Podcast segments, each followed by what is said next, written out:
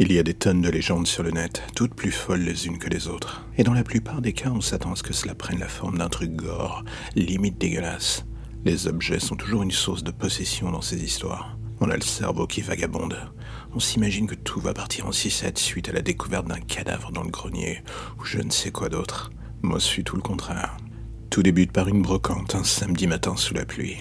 D'un coup d'œil dans la foule, je tombe sur cette dame au visage marqué. Elle semble triste en mourir, je ne sais pas pourquoi. Et en fait, ce que je remarque surtout, ce sont l'immense collection de jeux vidéo et consoles qu'elle vend. Je me mets à rôder sur son stand, observer le matériel. Je découvre qu'il n'y a que des trésors dans son lot. Je lui demande vaguement un prix. Elle hésite. Elle m'annonce qu'elle veut juste se débarrasser de tout cela, en finir avec ses souvenirs. Plutôt avide devant ce trésor qui me tend les bras, je me pose pas de questions.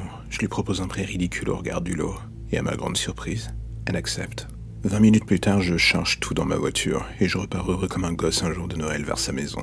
Le gaming a toujours été un de mes points faibles. Cela me détend. Et rajouter à cela le fait que je sois un collectionneur plutôt compulsif, cela n'arrange absolument rien. Mais là, l'idée d'avoir fait une bonne affaire me rend heureux, naïf que j'étais. Une heure plus tard, me voici devant mon trésor, étalé à même le sol du bureau. Un joyeux bordel, des éditions japonaises, des versions de développement de jeux.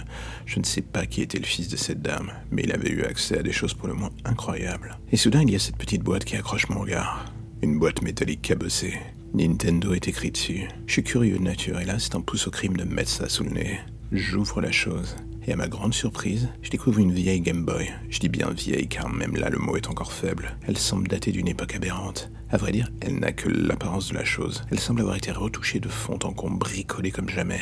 Il y a un truc qui cloche avec elle. Je fouille la boîte, je finis par trouver des piles. Je les enfourne dans la Game Boy en priant qu'elle marche encore. Je pousse le bouton et absolument rien ne se produit. Faux joie. Je revérifie les piles. J'essaye encore un coup. Et voilà que tout se met en marche. Je me paye un coup de jeu énorme, et sous mes yeux ébahis, la chose se met à fonctionner. Je m'attendais à avoir une version piratée d'un Mario Kart ou d'un Donkey Kong, mais non, juste un vague menu textuel avec en fond une image d'un adolescent le visage triste, le tout en monochrome dégueulasse. Le menu me demande si je désire répondre à une question. Intrigué, je clique sur oui. Le visage du jeune garçon s'anime et me regarde. La question apparaît. Serais-tu prêt à tuer un de tes amis ou un des membres de ta famille pour gagner un million? Je ne peux réprimer un petit rire, mais c'est un rire nerveux. Au fond de moi, quelque chose me dérange dans cette mise en scène. Il n'y a même pas de nom de jeu, rien. Juste ce truc bizarre. Et comme prévu, je m'enfonce dans la connerie la plus crasse en cliquant sur oui. Un autre écran apparaît aussitôt.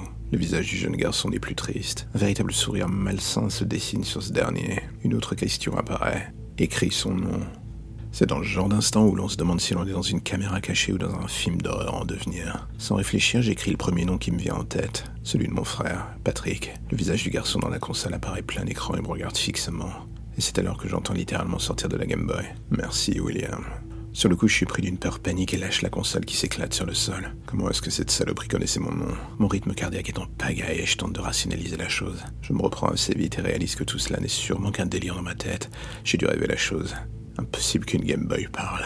Je me rends aussi compte que dans la chute, la Game Boy n'a pas survécu. Elle est en mille morceaux sur le sol. Une petite voix me dit tant mieux, ce truc était malsain. Je finis par ranger tout ce merdier à nouveau dans la boîte et décide de sortir pour m'aérer. Voir du monde, me faire du bien. Et de fil en aiguille, je finis dans une soirée avec des amis et j'oublie complètement cet épisode étrange. Du moins pour l'instant.